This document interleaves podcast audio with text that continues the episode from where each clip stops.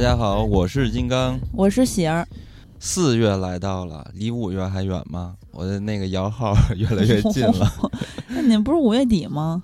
对，然后三月开始审核嘛，嗯，然后就审核一波，然后四月就放出这个审核的结果，再有一个月时间，呃，摇号就出来了。所以这个时间越来越近，但是现在的电动车、新能源也在疯狂的涨价。然后所有人都劝你不要买特斯拉。没有没有，我那天在群里边还是问到了很多好朋友，他们都跟我说买了真香，都是这么说的。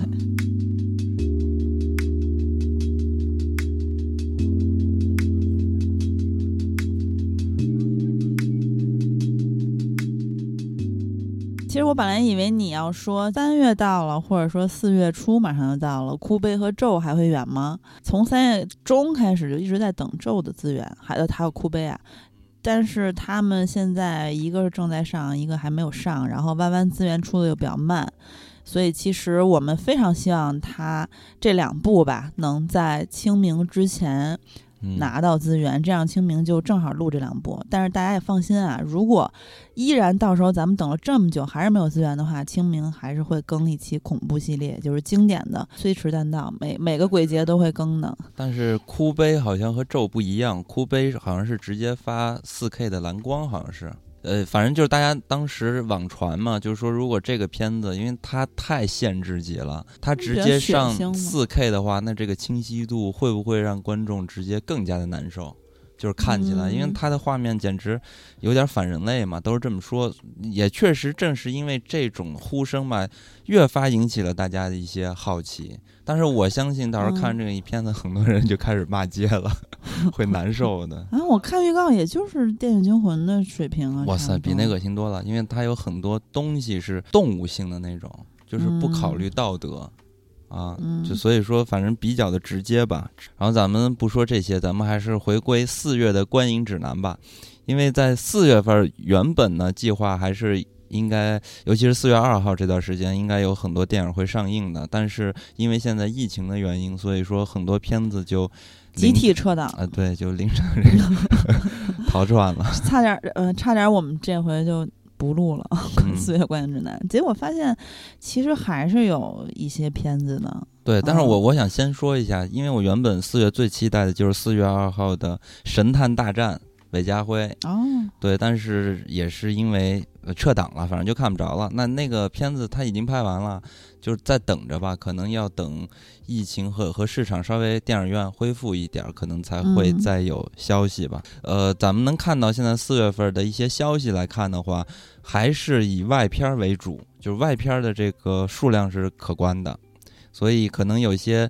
大的 IP 呀，或者原本的这些影片的续集的一些粉丝，就说不定就还可以有机会可以看一看这些影片了。啊，其实我还挺想看《人生大事》的，身边有朋友看了说还挺不错的，结果也是撤档了，反正只能再等待吧。那咱们。呃，第一个要说的就是四月二号上映的《密室逃生二》。嗯，这个片子其实已经有资源了，然后很多人可能像我们一样也都看了一。嗯，完了，应该有一些人已经看完二了。哎，一你当时看你觉得怎么样？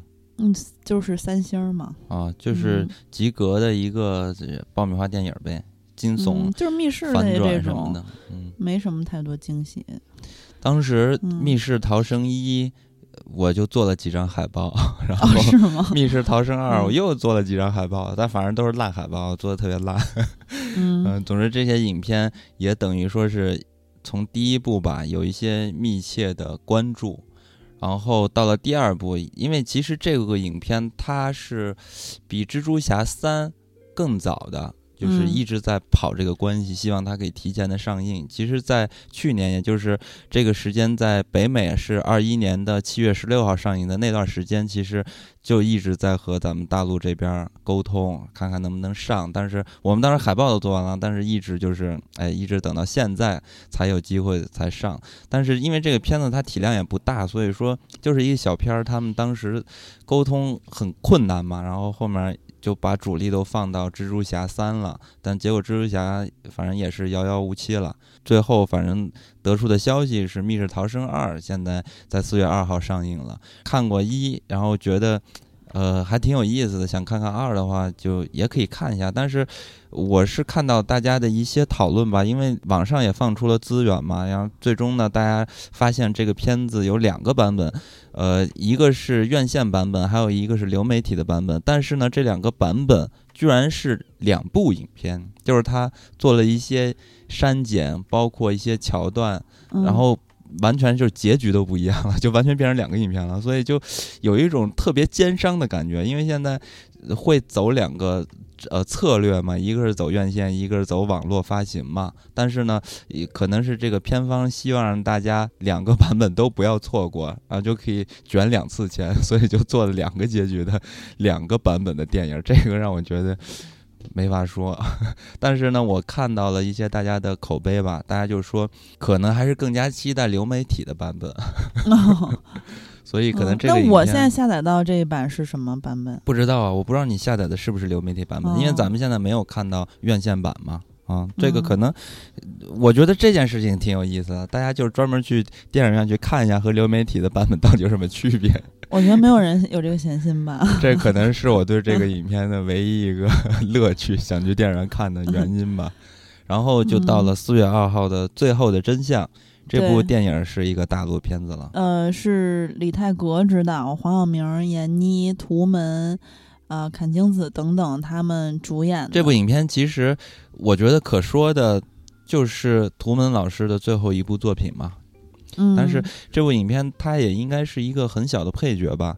故事讲的就是说，律师丁义峰曾经揭发自家律所黑幕而被全行业封杀，郁郁不得志，蛰伏多年。偶然的机会，他又重出江湖，将一个必输的官司扭转成无罪，随之名利都来了。可是案情的真相却远非表面那么简单，在正义和名利之间，必须再做一次抉择。哇塞那，你这剧情简介念我这真慢，铿锵有力啊，有非常有节奏感 有一。点阅读障碍。然后这个片子其实故事挺简单的，我觉得、嗯啊，你看预告片儿基本上也都知道，它无非就是观众在等待这个大的反转，也就是这个案中案的这个底牌到底是什么样的，其实就是看一个反转。我觉得非常值得一提的就是黄晓明，嗯，如果看了他的各种物料的话，就会发现他的话语权非常大。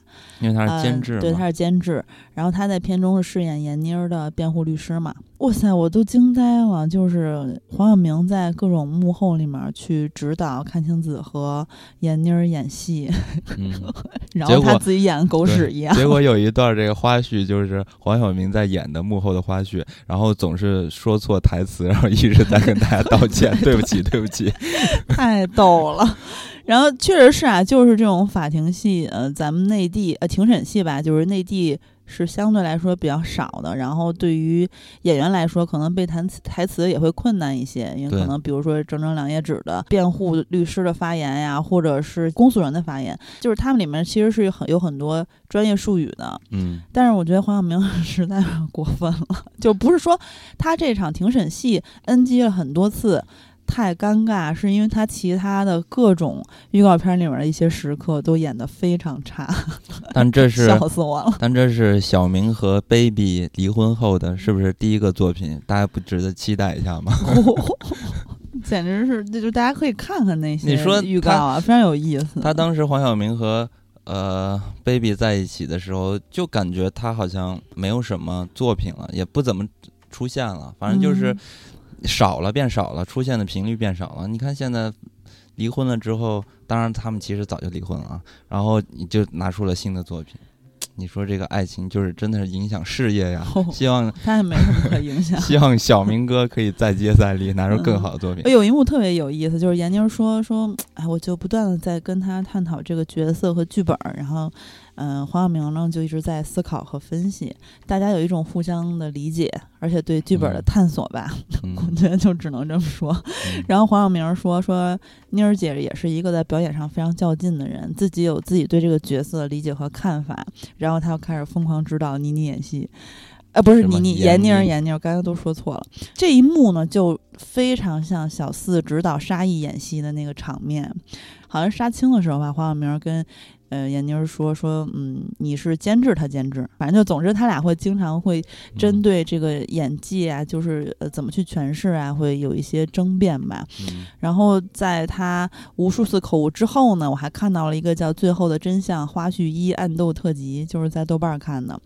然后里面它有句台词是在两分零七秒，非常精彩，大家有兴趣可以去看一下。如果不是在走戏的话，是在嗯认认真演的话，那可真是太 精彩了啊！就是我觉得这个片子。就是不用看了，也是一个需要排雷的片子吧。嗯嗯，看着没有什么黑马的潜质吧，嗯基本上应该很一般。而且创作者的这个整个团队也是一个非常年轻的团队，没有什么很好的作品的履历吧，所以没有抱有太大的期待。然后接着就是四月二号的《被害人》，对，导演是徐伟、何文超，然后主演是冯绍峰、陶虹、黄觉，呃等等。那这个嗯片子讲的是十年前的一个夏夜，警官袁文山，也就是冯绍峰，接到一起抢劫杀人案，在逐渐深入的调查过程中，当晚在场的嫌疑人们逐一浮出水面。然而，案情的真相远非表面的那般简单，一场利益和正义的较量愈演愈烈。卷入其中的人们都是所图为何？究竟是情法之争，还是欲望驱使？在案件稍有眉目之时，袁文山却发现了一个被自己忽略的重要线索。这个影片我在看它的预告片的时候，嗯，从它的影像上来看的话，风格感是有点意思了，就起码跟咱们看韩片儿呀、韩国的这种悬疑片儿呀，还有前几年西班牙的那些，是吧？反正嗯影像风格是较为接近，但是剧情到底是什么样呢？因为刚才听，呃，喜儿读的这个确实也是挺含糊的，对，就是。你通过它预告能看到一些，比如说车祸呀、凶杀呀、坠楼啊、落海呀、海中的汽车和被汽车拖着尸体，车里面倒下一个女人，反正三个被害人，有七个相关呃联系人，好像每个人都心怀鬼胎，有很多不可告人的秘密。又是七宗罪吗？这又是。那倒不是，里面有句台词，就是冯绍峰说：“说我从来没有放弃对你的怀疑，但是我一直没有找到你的杀人动机，直到，呃，点点点。”然后说不用我再说下去了吧。然后这个片子呢，也是演员当的监制是小桃红。嗯，反正这个片子在豆瓣儿期待度相对稍微低一些吧，比如说哦。相对《密室逃生二》《精灵旅社四》嗯。啊，甚至是《最后的真相》。嗯。它都要低一半儿的呃想看的人数，标记的人数。当然，主嗯要就是它大家可能还是豆瓣儿还是一个影迷聚集地嘛。嗯，但是这嗯。种影片呢，其实就非常容易爆，只要你剧本写的特别好，就是嗯反转写的特别精彩，包括影片的结构也好的话，就特别容易爆。但是呢，非常难。对于现在的，就现在大家观众喜欢看的这种悬疑的预期吧，其实都是看它的反转到底怎么样。但实际上其实越来越难了，所以对这种影片的话，我起码看它制作应该还是可以的，但是就是到时候看剧本吧，因为现在的物料来看的话，确实不好说。对，嗯看不太出来。对，因为这些创作团队依然就是也都是非常年轻的这些班底吧，所以不好说。这个影片也是，嗯，只不过对于这种类型的话。嗯，我个人其实是有点不期待了，因为 咱们反正国内这种类型片子，其实出来的不太好的作品数量是较多的，对。所以呢，咱们就看看《精灵旅社四：变身大冒险》。对，它是四月三号上映的，比嗯咱们之前说的这几个片子晚一天。其实也是清明假期正式开始的那一天。二号上映那些片子，其实大家还在上班，是个周六，就是补嗯班儿。然后《精灵旅社四》的各种物料里面都有说说十年陪伴啊嗯，二零一二年开始的第一部嘛，今年嗯二零二二年大结局了嗯啊。这个片子是一月十四号上了美国的网络，它的口碑已经出来了，并且就是它也有资源。嗯 我觉得可能有一些人就就不会去电影院看了。因为我嗯觉得对《精灵旅社》这个系列特别有感情的，就是说必须要在大银幕跟他告别的人，应该是比较少的。呃，我其实从第一部开始的时候还挺喜欢的，看到后嗯来就有点儿疲惫了。嗯这一部的导演呢，德里克·德雷蒙嗯啊、还有詹妮弗·克鲁斯卡。第二三部的导演嗯塔塔科夫斯基变成了这一部的编剧之一嗯啊。然后这一部讲的故事呢，就是在精灵旅社一百二十五周年庆典派对上，一场意外使德古拉带领的精灵家族首次变身成人，而约翰尼则成了怪兽。嗯，为了寻找治疗方法，这对冤家翁婿前往危机重重的南美雨林，开启了一场欢乐又刺激的冒险之旅。嗯遭遇了种种令人捧腹的情况，得知消息的，啊、就是德古拉他女儿嘛，嗯，然后带领精灵家族前去营救爱人和老爸，他们最终能否一切恢复正常？嗯对这个，其实我看了几眼资源，没有忍住啊。嗯反正就是用范海辛的那个变身射线，嗯啊，他的女婿变成了怪物，然后德古拉变成了人，然后之后嗯他那些伙伴，比如说什么木乃伊啊、狼人啊啊，都都变身成了人。然后比如嗯狼人会长出络腮胡，科学怪人会变成一个秀发飘逸男，嗯然后木乃伊变成矮冬瓜等等吧。最有意思的就是果冻人波比变成了一个非常小的平庸的果冻。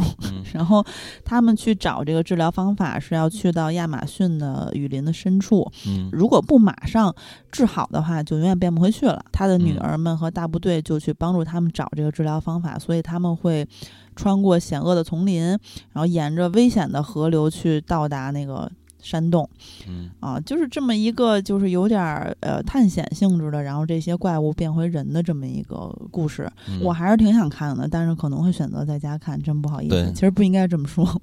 因为这个影嗯片、呃，或者说这个系列吧，《精灵旅社》，好像我听大家的口碑也说，只有第一部好，其实后边儿其实都是让大家失望的。所以说，可能第四部虽然是大结局，可能但也没有引起很大的观众的热情吧。对，其实第二部呃也还行，就是到第嗯三部的时候，口碑掉的比较多嗯啊、就是《精灵旅社》刚出来的时候，会是比一个比较新鲜的题材嘛。对。对，然后嗯我是看最近有一个新闻，就好莱坞那边的影讯吧，然后里边嗯说的凯奇，凯奇，然后也演了一个吸血鬼的电影，就是环球宇宙的怪物片儿，叫做《雷恩菲尔德》，他里边演了一个吸血鬼，而且还说凯奇还清了债务什么之类的。对，然后就可以接到这种大制作了嘛，然后不用演那些小片了。他演这个吸血鬼，然后穿着衣服，然后那造型，我觉得就嗯可能就和当年他们家族的遗传那个秘密吸血鬼的秘密一样，感觉此角色非尼古拉斯老师莫属。然后他那个造型，大家可以看看那照片儿，特别的有意思，穿一身那个红衣服，脸画的就特别白。还确实挺上相的，像一个吸血鬼的感觉。嗯，那个片子倒是可以去，到时候去看一看。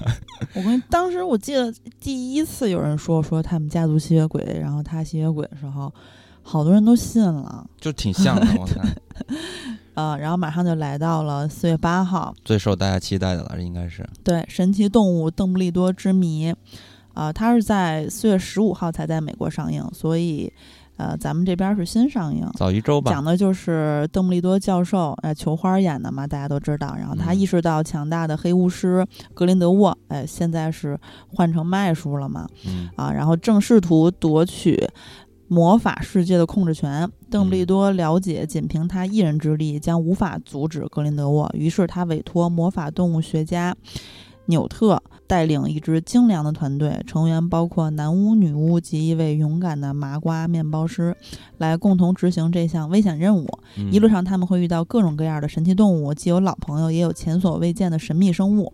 同时，他们也随时会与格林德沃不断壮大的追随者发生冲突。这次行动的风险是如此之高，邓布利多还能袖手旁观多久？导演呢，其实还是大卫·叶茨，然后嗯很多网友都管他叫大卫椰子。嗯我在那个条目下面看到了好几个豆友说说什么时候能够不用大卫椰子，然后还说新仇旧恨涌上心头，全世界哈迷联合起来众筹给大卫椰子换份工作行不行？啊，就是不满意他呗。就不满意，但是其实因为咱俩完全不是哈迷，对，就是这个完全没有指导性的建议。我个人是整个《哈利波特》这个世界啊，这个嗯系列或者衍生出来的这个神奇动物什么的，我都没有看过，所以说啊真的是嗯啊，我是都看过，无从下手。嗯，嗯但是就是没有没有喜爱之情吧。反正椰子之前是导了《神奇动物在哪里》《神奇动物格林德沃之罪》，嗯然后呃这一部他也是指导嘛。之前的《哈利波特与凤凰社》还有《与混血王子》。啊，与死亡圣器上和下都是他指导的。其实他指导的其他作品，我比较熟悉的就是暴君美剧，嗯和那个《泰山归来：险战丛林》，那个口碑也不太好。反正之嗯后《险战丛林》之后，他就一直在拍神奇动物系列了。嗯哦，之前还有性交易什么的。但是这个嗯片子它主要它这儿现现在写的就是演职员上还是写的编剧是 J.K. 罗琳嘛，但是我记得之前不是说 J.K. 罗琳和华纳那边儿有一些问题嘛，就是反对 J.K. 罗琳嘛，我我我搞不清楚啊，因为我确实是没有太关注哈利波特这些影片的信息，所以这个嗯我看短评都说，就是有他的话，就还会一直看，然后而且嗯魔法世界就还会在、嗯啊。反正咱们群里也是有很多听友，刚刚在咱们直播的时候在群里说非常期待，嗯，这是个人喜好吧？可能咱俩就是实在是没有兴趣。这个人家是有自己观众的和粉嗯丝的，所以这个影片就是就不多提了。这个要看的话，肯定必看的。这个，嗯然后接着咱们就到了四月十四号这部影片，刚才私下跟喜儿还说，可能是我比较想看的一部电影。但是大家一听先听这个名字啊，名字叫《致我的陌生恋人》，就感觉当时我说这是大陆电影嘛？结果打开一看，哦，才知道原来是一个法国片儿，法国和比利时啊这么一个嗯片子。雨果·热兰自编呃自导的这个片子，然后之前其实它也是一老片儿，呃，一九嗯年四月就在法国上了，有很多很多人都看过了。哦，嗯已经有很多人都看过了，是吧？对然后他讲的就是穿过千千万万时间线，跨越漫长岁月去寻找曾经的爱人，嗯只是平行时空重新认识，他还会爱上他吗？而是嗯女他还会爱上男他吗？啊，嗯一次激烈的争吵，一场意外的时空旅行。啊，拉斐尔从一名成功的畅销书作家变成平庸的中学语文老师，妻子从家庭主妇成为了星光熠熠的著名钢琴家。再相遇，身份颠倒，不再是夫妻。平行时空又一次浪漫的邂逅嗯啊！拉斐尔能否守住最初的爱情？嗯，它其实就是男女有一个置换，然后整个故事还是一个呃穿越的题材或者一个类型。平行时空，对，然后就是嗯两个人的身份，比如一开始呢，本世界吧，就是男强女弱的这个世界，然后穿越到了一个女强男弱，但是他俩还能不能再次的相爱，就讲这么一个故事。其实嗯比较老套，但是我是看他的呃预告片里边儿，我觉得那个有一些小的笑点，嗯，然后呢，再加嗯。上法国它那个环境、摄影就很什么的，浪漫，还挺就看着反正挺暖的，反正。是，就是它非常幽默，然后又非常浪漫。嗯。然后我看到有很多人其实是对结局不太满意的。嗯。啊，然后甚至就是有人会去评论吧，就说说那如果回到过去改变当初，最后情绪高潮略欠力度，嗯，然后但是石板栽花就说说这个世界他再追了一次，那那个世界的老婆怎么办呀？嗯或者说反过来说的话，他成功回去了，回到了原来那个世界，嗯这里又会留下留下一个心碎的他嗯老婆，所以无论如何，什么样的结果都是死结。那怎么把这故事说的复杂了？好像说成那个想见你的呃这个感觉啊，这么复杂？我觉得这应该就是一个很简单的，嗯，讲一下这个重新恋爱嘛，就是大家看的角度不同嘛，因为嗯。有的人会感动于说，哦，你留在了这里，然后看一个就是等于说是熠熠生辉的，或者说发光发热的他媳妇儿，嗯，然后他甘当绿叶，然后跟他哎是重新的爱上对方，然后谈情说爱，嗯就不要那原来那个世界非常成功自己了。但有人会觉得，怎么渣男反而成了人生赢家呢？嗯那你前半生妻子给为你牺牲，后半生你又白泡白富美，就是嗯觉得哎，这人怎么总是不吃亏呀？所以这种情感的影视啊，就嗯其实挺好做营销的，就是做嗯话题，因为特别容易做话题，做话题营销什么的。但是这个影片，其实我当时第一下就想到的也是《想见你》这个电影。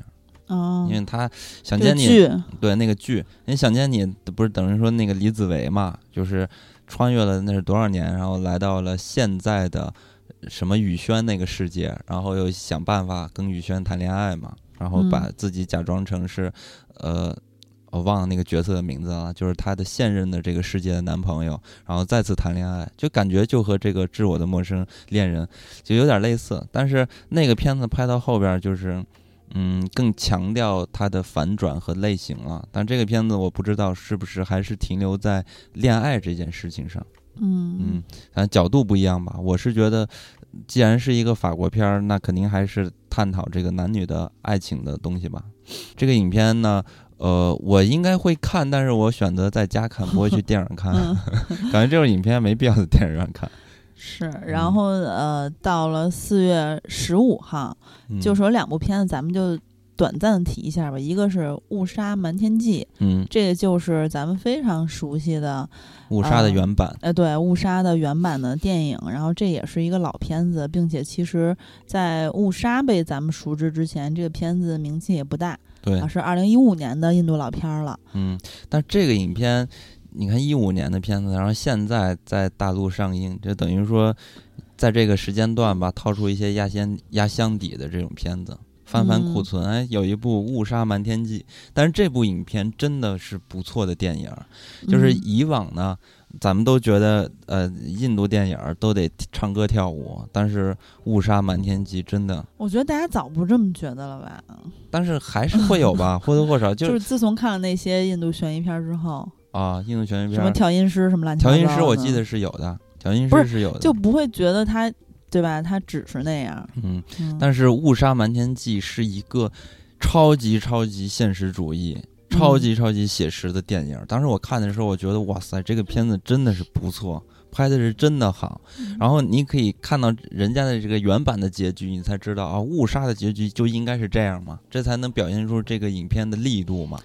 当然了，嗯这个影片如果大家没有看过的话，因为在这儿就不剧透了啊，它还是和咱们呃中国的误杀翻就是拍的那个。翻拍的那版是完有很大程度的不一样，因为翻拍的那版它是做的更加的类型化了，就是做悬疑和反转，但是《嗯误杀瞒天记》它讲的是更多的是，就是这个阶阶级的一些事情和，所以这部影片大家如果没有看过的话，其实倒不妨可以去电影看一看，如果呃这个票价便宜的话，因为它确实是都有资源嘛，所以说真的如果说价格合适的话。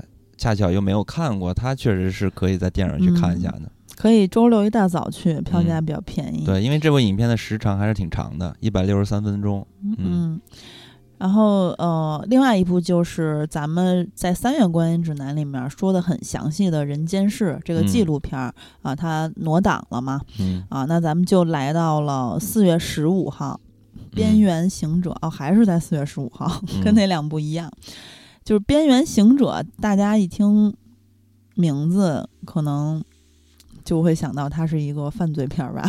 我觉得倒是嗯会让大家想到这是不是港片儿，啊，对对对，有点那种 名起名字有点港片儿的个感觉吧，反正。对，导演呃是黄明生，然后主演大家会非常的熟悉，比如说任贤齐呀、任达华呀、方中信呀、谭耀文、吴嗯。卓羲、陈国坤、林嗯。晓峰啊、等等吧，洪金宝、林嗯。嘉欣、曾江。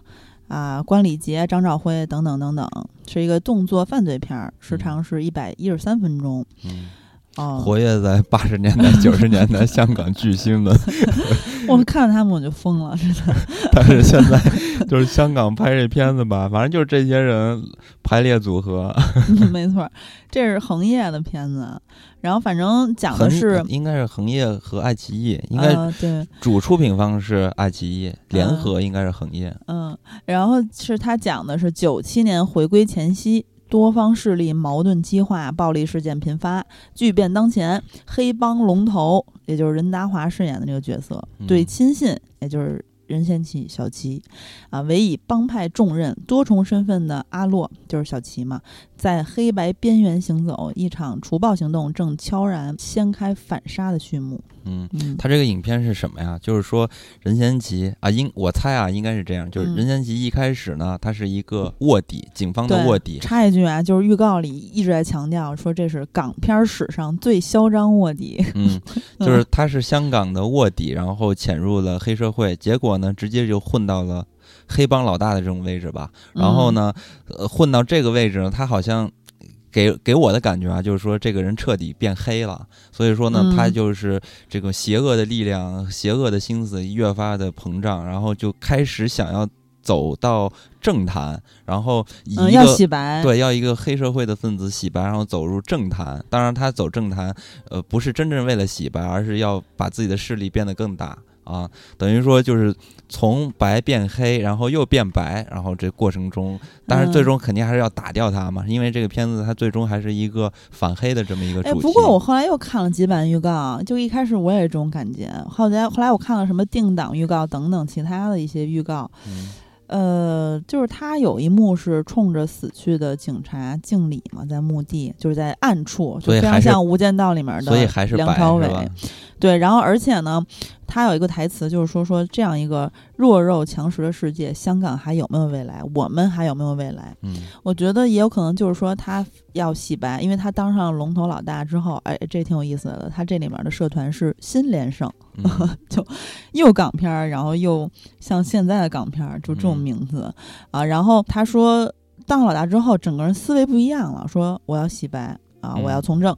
我觉得就结合之，我看其他的信息，就是他可能觉得这个世界太黑暗，然后他用他的方式去改去变，改变这种感觉。嗯啊，然后曾江演这个角色也是，就是说说临危不乱，你不怕死。还有一句就是说，香港不管变成什么样子，都未来掌握在我们的手里。所以就是这个黑恶势力是嗯完全当道的啊，嗯只手遮天。嗯然后任贤齐呢，就是他就是说我是一个够胆踩钢丝的人，不怕嗯死。嗯啊，反正就是看到任贤齐呀、啊，就不说任达华什么这些，咱们从小看到大的黑帮片儿里面都有的人，或者说像风中信经常演、嗯演阿 Sir 啊，嗯或者演反派之类的，都见过无数次，然后都非常的亲切。嗯呃，就任贤齐，其实我也就是非个人非常喜欢他演这种犯罪片儿。对，好像就是从。嗯，杜琪峰的电影开始吧，还是说在之前还？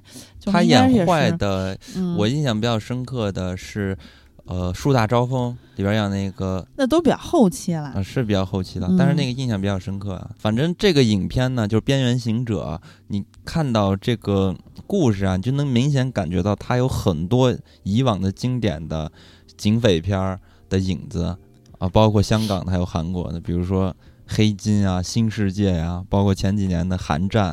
啊，当然还有嗯最经典的《无间道》反正就是这个影片呢，你就能明显感觉到这是好多这些经典影片的一些糅杂，但是他能不能把这些影片都或者玩出新的花样，这个很难说，因为导演呢黄明生嘛，他其实也不是一个原本就是一个导演，他是曾经成家班的武术指导，对所以说他名气很响的。对，所以这个不好说。啊你作为导演，还有他作为编剧来说的话，我觉得可能还是拿以往过去的港片留下的财富，对炒冷嗯饭的感觉，重新的大杂烩这么出来一部电影吧。因为我看这个影像的质感也也没有觉得特别好，而且呢，虽然说大家都明显的感觉到这个。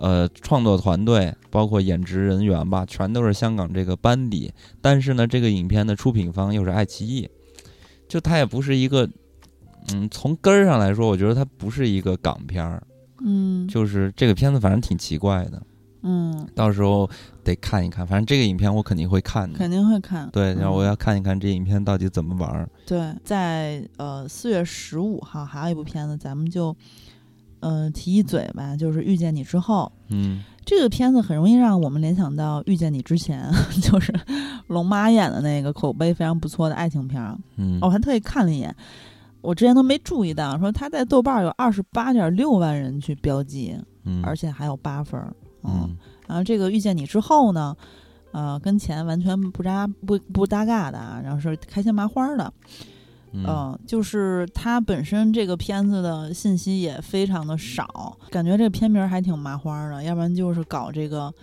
呃谐音梗，要不然就是碰瓷儿嘛。那是黄瑶和嗯刘迅主演的。对，因为这个嗯影片没有放出特别多的一些物料、预告片什么的，所以说，嗯，看不出来多大的。但是嗯从这个片子，你明显能感觉它就是一个爱情片儿嘛，所以说嗯不是很看好吧这个影片。嗯，就是，但是我还挺喜欢黄瑶的，从过春天开始。嗯嗯嗯呃，然后也有一部就提一嘴，这个片子我很震惊，它在四月十五号上映，也是叫《迷失一二三幺》。这个片子简直就是照着《忌日快乐》拍的，男版《忌日快乐》啊、男版《忌日快乐》感觉非常垃圾啊，而且特别不要脸。明显就是一个网大的制作水平，嗯也不知道这个创作团队，然后可能还挺有本事的，能扎到钱。大家大家看一下那个海报下边的出品方啊，就是那些电影公司，都是一些从来没有听说过的。嗯，呃超级谨慎吧，这部影片绝对是一个超级烂的一个电影，然后就是一个网大水平，所以说那个片子什么一二三是吧？迷失一二三三一，就是大家要重点关注一下，千万不要被我觉得被他骗。可能也没什么人关注，那可不我就是想提一嘴，觉得太可怕了。然后四月二十二号会有《亡命救护车》爆炸贝来了嗯啊、其实，呃，也可能是因为好多地方的影院不开，或者是很多人很久没有去影院了。嗯爆炸贝现在感觉，就虽然它名声还是不太好啊，但是期待度变高了。你有这种感觉吗？这个影片嗯看起来还行，我觉得。你看他的演员嗯，吉伦哈尔，还有嗯哇塞，这几年我特别喜欢的一个好莱坞的女明星冈萨雷斯，因为她长得简直太好看了。大家去嗯翻翻她的个人的那个页面，我看她的身材，哇塞，嗯。惊人了对，然后还有叶海亚啊，这个片子讲的是，呃，他翻拍的是零五年的同名丹麦电影，讲一个从阿富汗回来的老兵嗯。被兄弟拉下水去抢劫银行，这个兄弟其实就是吉伦哈尔，嗯。那个老兵就是叶海亚。嗯啊，然后说，当事情发生可怕的差错的时候，他们抢了一辆救护车，不料嗯车上已经有一个医护人员正在给病人做急救，嗯气氛非常紧张。随着事态的升级，兄弟之间的老矛盾再次出现，他们要在艰苦环境下努力求生。嗯啊，看了一下预告片儿，其实这个叶海亚演的黑人老哥是老婆需要动手术嗯啊，需要二十三点一万美元。当时吉伦哈尔还挺孙子的，说：“哎，再多点儿怎么样？嗯，三千二百万，就是拉着他去抢抢银行犯。”罪，对，，然后，呃，当时老黑就说说我只是来借钱的，嗯啊，吉伦哈尔就说：“说我有害你无法脱身过吗？啊，嗯应该为你的家人做点什么了。嗯反正就非得硬拉人家入伙。嗯结果抢银行的时候来了一个保安，我觉得他这预告也是，就是 感感觉就是一点儿不想把剧情藏着，特别实在。对，反正抢银行的时候来了一个保安，呃，不是是保安还是警察呀？反正吉伦嗯哈尔就很淡定的去开门儿。啊，好像是警察。总之呢，开门的时候，吉伦哈尔就说：“说我们在后面是在做转账交易，二十分钟就好。”然后警察就说：“我赶时间，签个到，马上就出来，我保证不是来抢劫的。”警察还说这个，反正总之呢，他们是在里面抢劫吧。然后他没办法，他只好把警官让进去了。结果呢，在警官签到的时候就出了意外，他们嗯就被疯狂的围剿，然后就抢那个救护车。救护车上面之前咱们念简介的时候也有提到，就是呃，在抢救的那个人其实他也是一个警察，就是负伤的警察。总之，最后走投无路。的时候，吉伦哈尔就说：“说我要让兄弟平安回家，我要让所有人都安全到家。嗯但是呢，其实他们的结局也是，嗯，肯定是比较比较悲惨的。嗯、能在大陆上映，它结局肯定是 伏法嘛，肯定是要把他们都抓着。但是这个影片它确实从这故事上来看，其实还挺戏剧性的啊，就是有一种热天午后的感觉，就是抢进抢银行，然后嗯。被警察发现开始追击，然后整个故事呢就是那段时间的事情，它没有说隔了很多时间，然后像热天午后一样，然后阿尔帕西诺被也是抢银行，然后被那个警察围剿，然后就跟他们对峙。当然了，这个片子可能比《热天午后》呃会更多一些戏剧性，因为他们逃出来之后劫了一个救护车，那主要的很多的戏有包括他们人生的这个人性上的一些纠葛吧，然后包括嗯他们一些转念啊，这种可能都是发生在这个生死面前吧。呃，所以说整个故事还是挺有戏剧性的，但是呢，咱们看这预告片儿，很明显能感觉到这还是有，呃迈克尔贝的风格的，就是一些动作戏，还有爆破啊、爆炸呀、就是大场面，直升机啊、那个枪战啊，嗯反正那这上面警察还挺狂的，我感觉就跟那个。复仇者联盟或者说超级英雄一样，就好像是人类在打一个怪物一样的火力，并不是打 两个抢银行的小贼，而且我不知道为什么，太可能是夸张了。可能是看预告片儿的原因，就我在预告片儿里的感觉就是，哎，他们怎么抢完？然后就是那个警察去进签到，然后出事儿之后，瞬间出来一堆警察，对啊，就我就是说嘛，你感觉是 太可怕了。感觉是那个什么外星来了怪物了，这个，所以我就这就是。迈克尔贝的风格嘛，还是有所体现的，有点太嗯过于夸张。其其实我是比较关注这个影片，它是不是能把文戏拍的比较好，因为它的戏剧还是足够的，包括这人嗯物在生死面前的这种纠结。但是呢，我就特别担心它拍成了一个爆炸片儿，就是因为迈克尔贝嘛。嗯，哎，怎么看预告片感觉他还挺收敛的这回？还是挺多的，因为还是因为故事和题材的原因嘛。嗯所以说，他能他已经在这个故事的基础上调动了这么大的火力，警方的火力，那就已经有点太超出这个事情的真实的表现了，嗯，笑笑死了。对，下面呢就来到了这个月我肯定会去电影院看的一部影片了。哦，这个我也挺想看。我期待了很久很久了，叫《坏蛋联盟》。嗯呃，这个导演他之前拍的那个八分钟的动画短片儿，我就挺喜欢的，叫《兔尔戴梨》，嗯豆瓣有八点五分。他好像还是《功夫熊猫》的画师。嗯啊，反正他这个兔耳戴梨的这个故事是比较老套的那种养成向的，嗯、但是呢，有一个超可爱、超萌的一个小鸟儿，就是嗯。这个，我就叫它兔子吧，它好像不是兔子，它就是兔耳戴梨，是不是那个品种的名儿？反正就这个兔子，它躲避。就是带着这个小鸟去躲避，呃，在澳洲对他们来说非常危险的动物们，还挺有意思的，就是各种蝎子、蛇、狼、蜘蛛、食人鱼、鳄鱼、鲨鱼，还有鸵鸟什么等等等等吧。嗯啊，然后呢，他们最后是逃到了悬崖边儿上，遇到了上升气流，小鸟就是正好哎开始学飞的那个感感觉吧。然后嗯结果呢，刚上升上去之后，满怀期待的这俩人倍儿高兴的嗯就被老鹰叼走了，嗯然后就上演了舍身救鸟的这个兔子登鹰。嗯然后弹幕里面说说老鹰竟然被打出了鸡叫，然后后来这个长得像兔子一样的这个东西呢，就这个小动物就保护了小鸟，嗯然后他甚至就为了保护小鸟，想要牺牲自己，结果后来是被那个上升气流拖起来了，然后两个人就愉快的生活。这小鸟后来变成了大鸟，到处去叼它那个啊、获取或者保存非常不容易的食物，在这个短片里都有呈现。然后最后两个人在一个非常安全的地方互相陪伴着，而且还有那种非常呃可爱的互相的摸头杀。嗯总之是一个很温暖、很治愈的一个动画短片。嗯啊，然后大坏蛋长篇讲的就是说，围绕四个坏蛋，狼先生、鲨鱼先生、蛇先生和水虎鱼先生。其实这个嗯水虎鱼，它这简介写的不太对啊，就是食人鱼吧？嗯啊，他们厌倦了别人，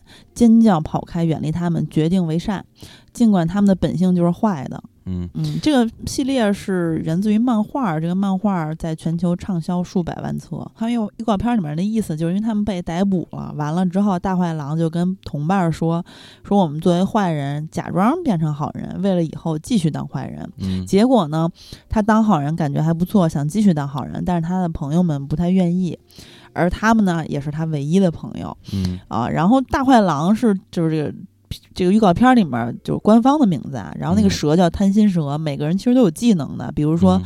这贪心蛇它是一个蛇形金库解码器，就像没有双手的魔术师，然后骇客猪就是那蜘蛛，它是一个黑客，嗯。呃，解码能手，然后呢，那个食人鱼的特征就是它非常大胆，非常疯狂，嗯 就是那种小小的那个身体，但是特别的疯。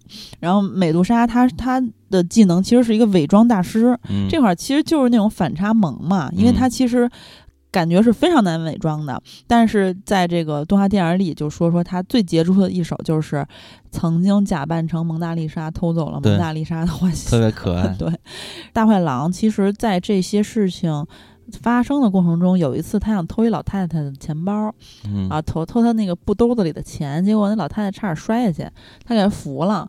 然后当时呢，老太太真诚的跟他说感谢，说他真是个好男孩。然后大坏狼就觉得，哎呦，其实干好事儿的感觉也很好。所以后来他们去当好人，表现当好人之后，他也真的不想再当坏蛋。对，有一个过程，有转变的过程。嗯，反正总之呢，这个动画片是我觉得特别可爱。然后因为他的这个角色就是坏蛋。他有一种身份的置换，然后有一种反差，其实就跟咱们最开始看那个精灵旅社有点像，因为精灵旅社那些不也什么一会儿吸血鬼吧，一会儿狼人嘛，也都是非常可怕的怪物。但他们不可爱然后他们就挺可爱的。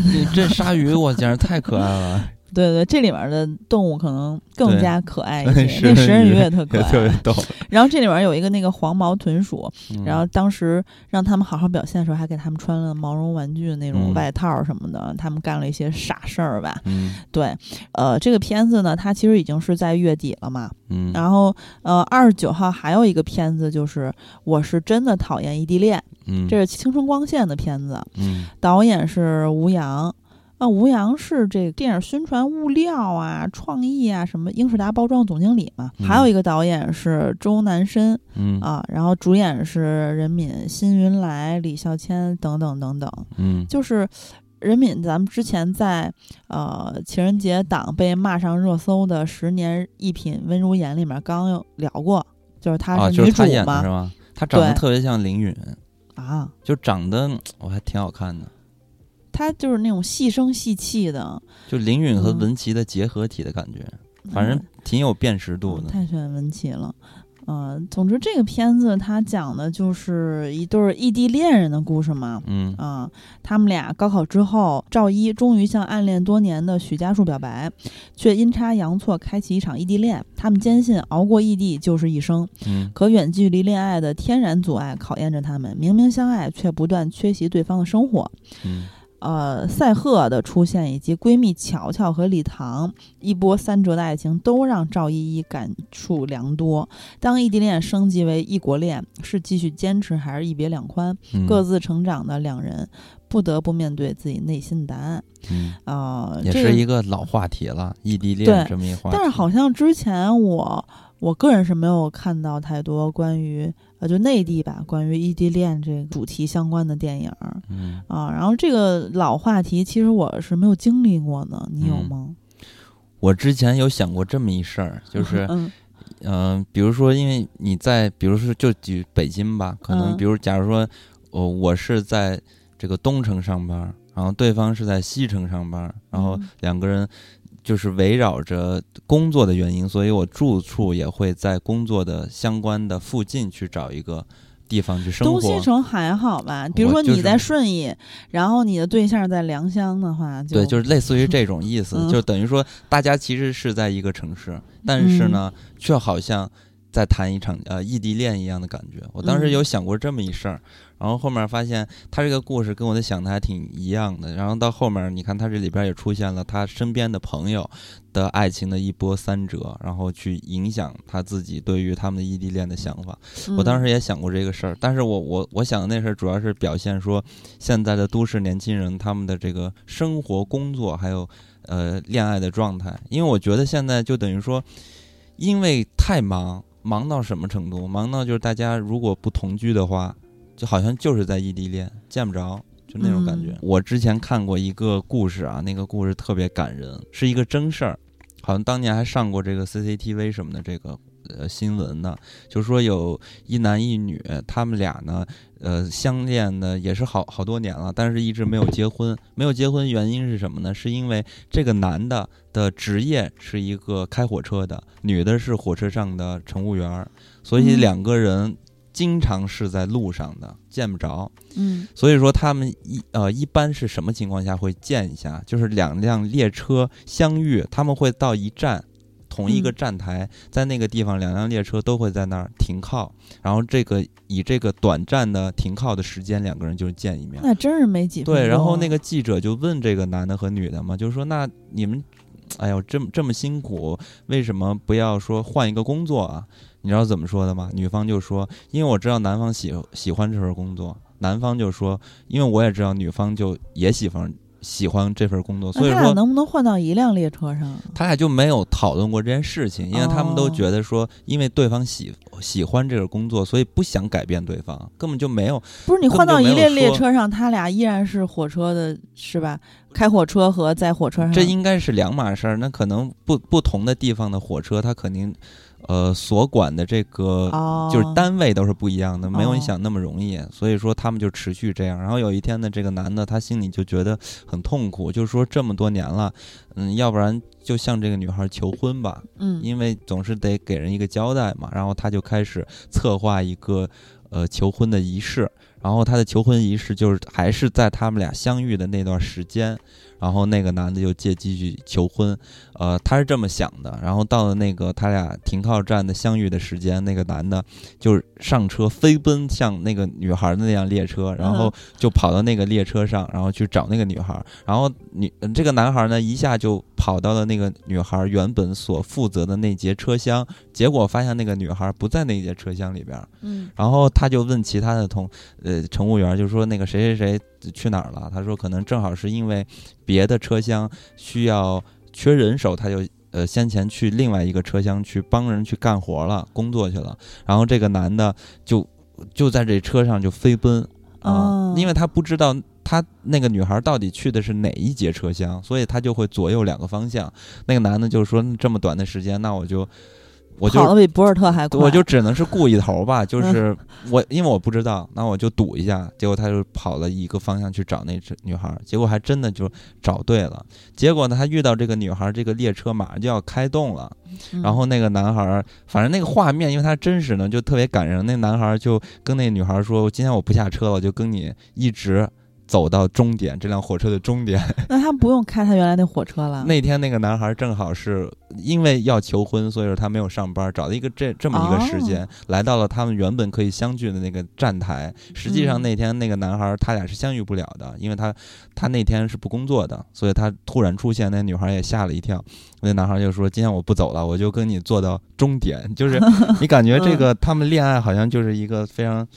长途的长距离的这么一个旅程嘛，所以这种说出来话特别有感觉。嗯那女孩当时就觉得特别不好意思，就说我还工作，你不要影响我工作，就一直推那个男的。那男的就就因为他都跑了一路，然后拿那花什么的，反正就是也挺狼狈的。但是那个男的就是死活不走，然后结果呃向这女孩坦白了说要求婚，那女孩也是特别害羞的，半推半就的，然后就答应了，就讲这么一个故事，啊、特别感人。但是我就是觉得说。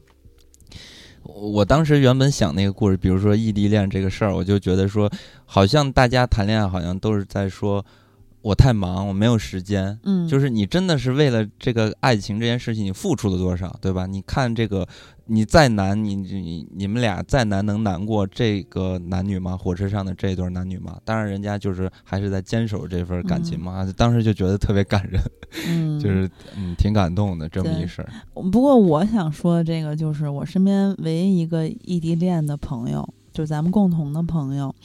当时她的男朋友从英国留学回来之后，终于就他不只是异地嘛，是异国，他俩终于就都在北京了。结果到了谈婚论嫁的时候，结果发现这个男孩他原来是一个妈宝，因为他妈呢也对这个女孩不是很满意，女孩家里条件反正就一些现实原因吧，就女孩家里条件很不错，呃但不是北京人。这男孩虽然是北京的，但家里就比较一般。但是女方就说说这个将来我们俩一块儿生活，我可我们可以买买房啊，或者嗯就是置办一些可能他们婚姻需要的，他们认为需要的东西吧，因为嗯男方也是想要的。嗯然后女方就觉得说，首先就是你买我也不愿意，但是你们又必须得有，我也不知道为什么。啊还不想吃软 饭，你吃软饭多好。然后就那他们家也买不了，我也不明白什么意思。然后总之就各种就嫌弃我这个朋友，嗯然后这个男生呢就也没有太多自己的主见吧，然后就跟他妈一块儿，甚至是有点儿。一块儿数落他的感觉，就那顿嗯饭吃的很不开心。后来也没过多久就分手了。嗯然后后来我这个朋友他也去美国留学了，嗯而而且再也没回来。这个这个妈宝男就等于说是嗯，妈宝男的自尊，我不知道是怎么回事儿，太奇怪了。而且他还有什么出轨之类的行为，反正就还挺渣的。当时我觉得什么玩意儿，这异国恋，以为人家俩结婚了，结果结果竟然 是吧，就是这种结局。然后，但是这个我是真的讨厌异地恋恋里面它呈现的。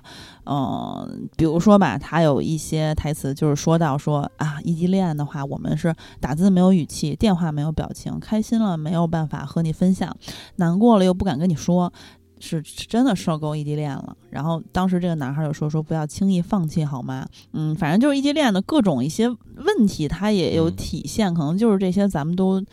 就是说的非常多的，比如说什么隔着屏幕的安慰呀，然后触碰不到的亲吻啊，等等等等。这种其实就很好解决嘛，这个问题。然后他这里面不断强调一句话，就是我相信熬过异地就是一生。当时我看的时候就觉得，就是有点太不现实。其实他俩除了。那个其这个问题还有可能将来，比如说死在同居上，或者说各种各样的问题，也不是说熬过异地就能怎么着了。但是我知道他想表达的意思吧，就是异地恋他们呃有一种很坚定的为爱情的付出之类的，就是一个话题嘛。这片子肯定没有实质的内容。你看，因为这几年就是。因为这个片子也是光线的，当然咱们数一数是光线，我就我就觉得光线做了好多这种青春光线，呃，对，恋爱的这种戏，就是他们做的特别多。你比如说这个影片，呃，任敏还有辛云来，他们本身就是《悲伤逆流成河》的出来的演员，嗯，对吧？然后这回又合作，然后《悲伤逆流成河》也是光线的，然后包括刚才你说那个《十年一品温如言》。温如年也是光线的，温如言，对，然后还有这个你的婚礼什么的，不是都是光线的吗？然后每一部这个都不好啊，我也不知道光线为什么这么喜欢这这个类型，可能是因为，嗯，当年就是《致青春》什么的一下火了之后，啊，就这个类型好像。嗯，就就一直做，但是做着做到现在，其实就已经是有点被淘汰了，大家已经看腻了，也没有什么新意了。主要是好片子也比较少，就是没有好片子，然后都是在做话题嘛。嗯。那，嗯，反正就是这个月还有几部，就一块说完吧。二十九号同天呢，还有一个就是《保你平安》，是由大鹏自导自编自演的。这个片子里面有巨多就是咱们非常熟悉的喜剧明星，比如说，呃，什么马丽啊，然后王迅啊，李雪琴、尹正、李雪琴啊，然后贾冰儿等等等等这些人吧。啊，然后啊，潘斌龙什么的这些，乔杉，然后也有宋茜呀，还有倪虹洁什么等等，都是每一个演员都是大家非常熟悉的。这就是大鹏刷脸嘛，这就是资源嘛，关系呗。对，然后这个片子讲的就是绰号吉安段尾虎的昔日大佬魏平安，中年落魄，靠卖墓地为生。他的客户韩露入住后卷入一场谣言风波。面临墓地被强拆，为了一句承诺，魏平安想方设法试图查明真相，却发现散播谣言的人并不在乎真相，只在乎他们所相信的真相。而魏平安自己也陷入了新的谣言。嗯，这个影片能让你见识到真正的大鹏是什么样的，因为这个影片基本上就还是以往大鹏那个路数，对缝纫机乐队啊，还有煎饼侠的那种感觉的大鹏。对，就是吉祥，它不太，它就是无法被复刻的一个作品。它充满了对吉祥如意本身就是一个对大鹏来说，我觉得就是一个意外。对，它充满了随机性嘛。然后，呃，玛丽演这个角色让我觉得还挺不舒服的，因为她坐着一个大转椅，穿着一身白西装，还抱着了一个白猫，嗯，就很容易让你联想到《教父》嘛，是吧？黑西服抱着黑猫也是大转椅。这种影片就是这种大锅烩嘛。对，然后总之就是好像看起来是玛丽非要去挖韩露的那个坟，然后韩露的演韩露的人就是宋茜嘛。大鹏就是一直就说说你们就是欺负人家里没人，反正就玩了命的去对抗他们这些要挖人坟的人。这里面也提到了一些，就可能是呃，比如说吧，有一个网络博主说大鹏因为干了一些各种各样的事儿，可能就火了还是怎么着的，然后就说说哎，说这个人还挺会抢流量博眼球的。但确实网感好，造型也诙谐，然后事态也拿捏，走的应该是黑红路线，但黑红也是红。其实确实是很多各个大平台的一些网红，就是走的这个路线。嗯，反正他这就是时下的一些拼贴，对，嗯反正就是以往的那种喜剧片儿的模式，就是前几年，呃，刚刚火爆的，就是咱们这个票房市场比较好的那个状态中的一些嗯乱象中出现的一些非常糟糕的喜剧片儿。然后现在大鹏又拍出了这么一部《保你平安》，然后我个人是极度不看好这部影片的。嗯然后接下来咱们就说四月三十号的另外一部非常正能量的电影，叫做《检察风云》，然后导演是麦兆辉。对麦兆辉大家太熟悉了，因为他之前和刘伟强一起执导了《无间道》系列《头文字 D》呃，嗯商城，而且还和庄文强一起执导了《窃听风云》三部曲，嗯，还有《听风者》。然后自己他拍的那个《廉政风云》，其实口碑是不太行嗯啊。然后他最早那三部片儿，我今天就是才又看了一下，哎，原来我没看过，你看过吗？就是《追凶十二年》啊，不是二十年，然后《周末狂热》和《爱与诚》，就这三个嗯。片子，它的均分可能是在呃六点五到七分儿，不是很高。但是嗯。我看这三个片子的故事，感觉非常有意思，我准备到时候补一下，嗯。因为可能咱们看的都是后期那些特别有名儿的片儿，嗯，没想到你这个香港片儿的影迷也没看过，你不是专爱看那些谁都没看过的老片儿吗我？不记得了，我嗯得翻一翻。嗯，然后主演也是每个人都很熟熟悉的这些什么黄景瑜、白百合、王丽坤、王千源、冯绍峰、包贝尔、苏可啊等等等等。讲的就是大学教授王立坤儿，他涉嫌故意杀人，然后舆论就发酵失控，多方压力涌来。随着检察官，也就是黄景瑜和嗯同事张有成，就是王千源，嗯，然后他们呢对该案进行审查，发现作恶多端的富商 包贝尔，我都服了，与此案密切相关。一桩深埋多年的旧案被牵出，故意杀人案、强奸案、官商勾结环环相扣，所有人都被迫卷进这场命运的漩涡。李瑞和夏威辩护律师董雨辰，就是白姐白百合，嗯然后在法庭上激烈交锋。夏薇究竟为何沉默不语？她的丈夫就是冯绍峰，又隐藏了什么秘密？正邪敌我难辨，无法预料的危机等待着众人。嗯嗯，包贝尔演的这个。啊，一个富商叫嗯陈鑫嘛，刚才念到，就是他的夜总会在柳城是一个最大的犯罪窝点儿，就是通过预告知道。嗯然后就有一个镜头是包贝尔拿着一沓钱跟王丽坤说：“没有你哪有我呀？”然后王丽坤把他钱删掉，然后他坐回车里，一开始是一种笑面虎的姿态，然后后来嗯马上变脸，然后狂蹬腿。嗯，啊，我当时看的时候我就觉得很，就是这个人怎么 这么烦？就包贝尔演反派嗯老还。能看到他，就之前也说了嘛，他演反派挺合适的，就是凶因神恶为煞，观众太讨厌他了对，挺让人讨厌的，就是嗯很有代入感。但是，可是你要说演技的话，对吧？就嗯比如说演那个老手，是吧？他们不是翻拍吗？嗯大家如果看过原版的，是吧？我最喜欢的那个那个谁叫什么来着？刘亚仁。你再看包贝尔，你就还是看不下去，虽然他很讨厌啊。然后，嗯，剧这个预告里面还有台词，就是说，比如说王丽坤跟冯绍峰说：“说我们二十年的夫妻啦，你到底还有多少事儿瞒着我？”嗯，反正就是有很多秘密吧，嗯通过预告来看。啊，然后这个《检察风云》呢，其实听名字也是非常香港的，因为毕竟嗯他麦兆辉他们自己之前就拍《窃听风云》嘛，嗯，你期待吗？作为港片迷，这不期待呀，这 跟港片没关系啊。我发现你现在就所有新的呃港片，甭管正不正宗，你都不太期待。不是，这不是港片啊，嗯，这这哪这算港片？这嗯讲的是，大陆的，然后但是香港导演指导，就一个导演是 香港的，其他全都是大陆团队，故事也是大陆的。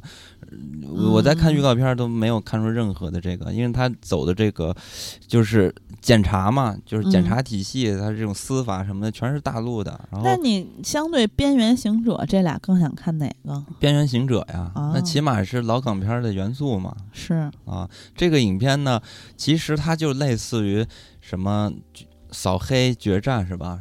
还是扫黑嗯风暴，对反正就那些啊，包嗯括《人民的名义》，就都是这种类型的，然后去呃反腐打黑，然后这种故事。但是呢，呃，咱们之前也多次提到《人民名义》，就这种影片它好看，就电视剧好看，也是因为它的悬疑感做得好。嗯，所以说，呃，《检察风云》它能不能好看，它还是要看它的悬疑。能不能做出。但是我是看那个预告片儿，我就感觉这片子嗯拍的特别直白，就很无聊。嗯那如果说像《人民名义》，它塑造悬念了，还值得稍微看一看。嗯因为你这种影片，它比很多，嗯，怎么说呢，就是，呃，就就比如说有些悬疑影片吧，嗯比如说我们之前聊那个黑色电影里边说的，呃，怀尔德导演他拍的一些悬疑影片，然后人家直接上来就告诉你了这个影片的结尾是什么，是谁死了。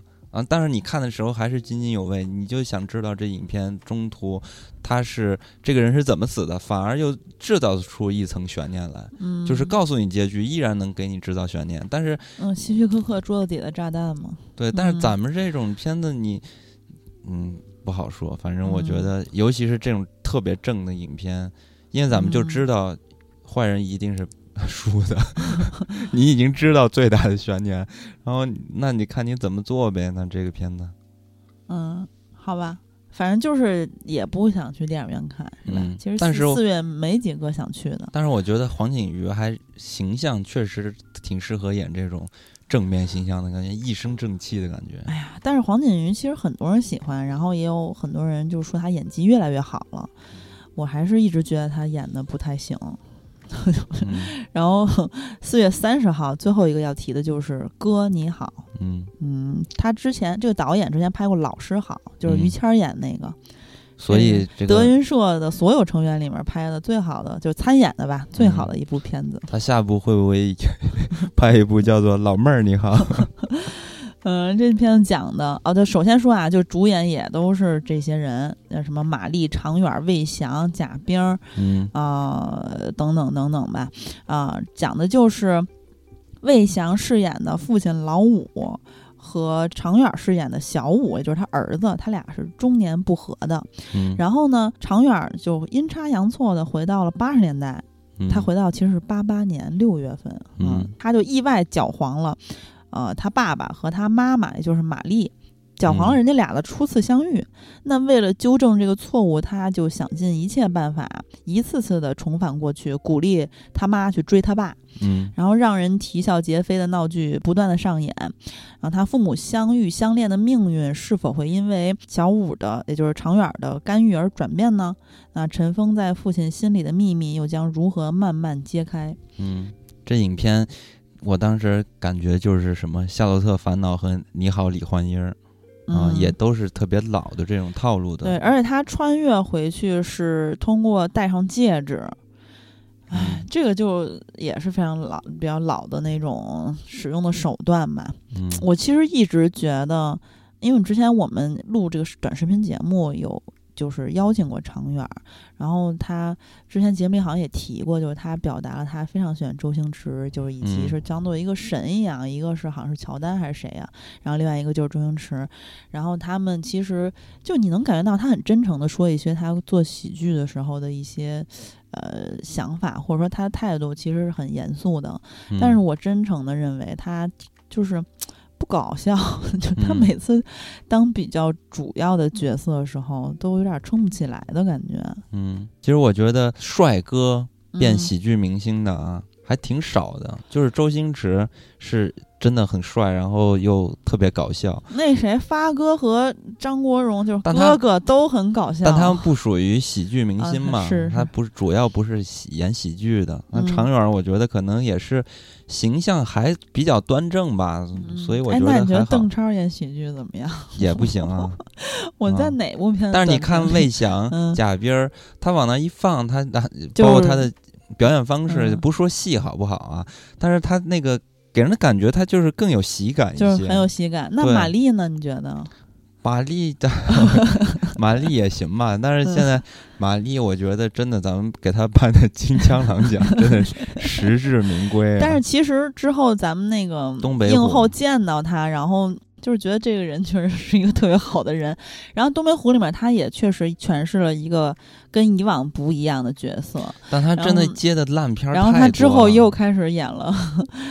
就是马不停蹄吧，就又开始出现在这些片子的身影里了。对，就是嗯，反正我就感觉说，就是生完孩子之后想多挣点钱，因为我觉得他是应该有机会可以尝试不同的角色嘛，不要老演这种开心麻花式的这种喜剧的角色形象。然后你包括那东北虎又不是，我知道东北嗯虎他的戏份也不多呀，而且那片子嗯也不是。呃，他就是很简单、很少的戏份嘛。嗯你看到他的班的身影吧，基本上都是在这种喜剧片儿，而且都是这种开心麻花式的这个风格的嗯喜剧片儿。刚才咱们前面也提到的那个片子也有马丽，然后你看他啊，的表演，你说这个杀手不太冷静了吗？对，刚才四月份也有嘛，四月份是哪部片子了？嗯也有他。呃然后你也能感觉到他的那个套路、表演的风格，也还就是依然还是开心嗯麻花式的嗯，你说那个是大鹏的《保你平安》里面也有马丽，反正就接的这种不太好的片子太多了，所以拿奖也是实至名归，也是希望希望今年不要拿奖希。望马丽老师可以多塑造一些不一样的角色，证明自己，再次证明自己。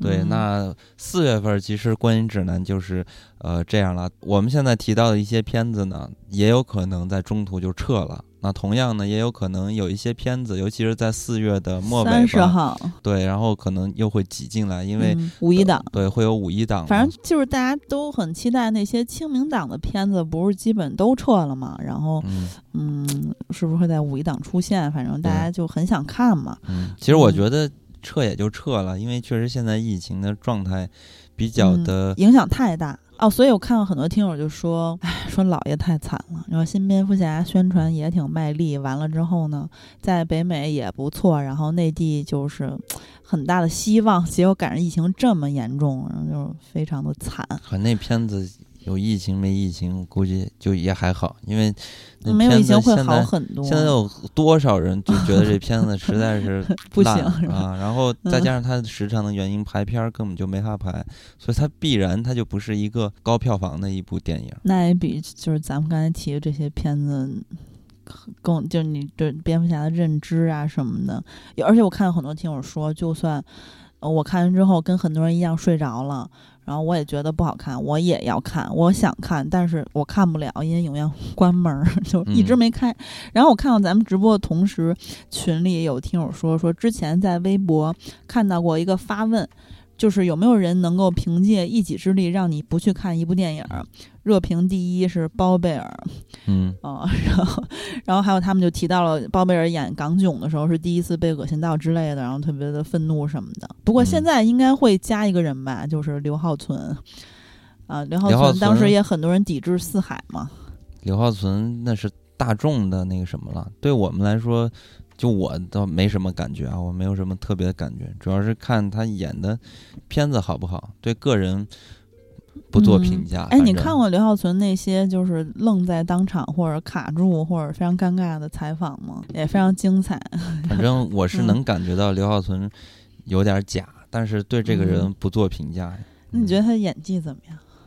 演技他就就非常非常一般呀？嗯啊，但是但是很多人在讨论的不是演技，还是关于这个人呃家里的事儿还有这个人他呃，一些道德的问题。所以说咱们可能不太关注。对，所以这些就是关于这方面的东西就不做评价。但是你要说他的表演的话，那嗯，确实非常一般，但是他资源确实又特别好，这个就是，嗯，就不说了。反正这嗯些事情，大家如果认识圈里的大佬，可以问一问啊。这个事儿咱们就嗯不说了。然后我是前一段时间看到一个特别有意思的问题，我在知乎上有一个人问说，为什么玛雅之前的几次预测？哎，都成功了，为什么就第五次预测，就是二零一二这个世界末日，为什么失败了？哦，你说玛雅文明是吗？对然后后面我就看到一个回答，然后这个回答的这个答主呢，他的身份特别奇怪，因为我嗯点开他的身份之后，我发现他只有一条回答。然后他的回答是什么呢？他又说玛雅文明的二零一二的这个世界末日并没有失败，因为玛雅文明的它那个计时的原因啊，这个有很多人都说过，其实它最终翻译出来其实不是二零一二年，那么他说的具体的时间是什么时候呢？就是疫情的这个时间。所以他不只说了这件事情，他还给大家呃带来了一个很好的希望。他说，就是这一次的疫情会在二零二二年的八月份结束。哇塞！当然，我觉得虽然他这个嗯回答挺扯，包括很多人在他的回答下面在留言说，你要相信这个，你是不是有点把自己当傻逼了？你会相信这个？当时我就嗯觉得说，这也算是一个美好的愿望，对美好的愿望。那如果真的疫情在二零二二年的八月可以结束，我靠，那嗯我绝对 给这个。我绝对要关注这个人，然后要给他打赏。所以我的意思就是说，呃，希望疫情可以早点结束，然后大家呃这个各行各业都复工了，大家也可以做到电影院非常呃安全的去看一些电影啊、其实是最哦好的、最理想的一个状态，然后也就不会出现四月份集体的这么多影片撤档呀，嗯啊、等等这种影视的冷淡呀，所以呢，也是伴着这种美好的愿望吧，然后嗯，希望疫情可以早点结束。呃，那么咱们本期就到这里，希望大家观影愉快，然后同时呢，也是保证这个自身的安全吧。那最后就和大家说再会。再会。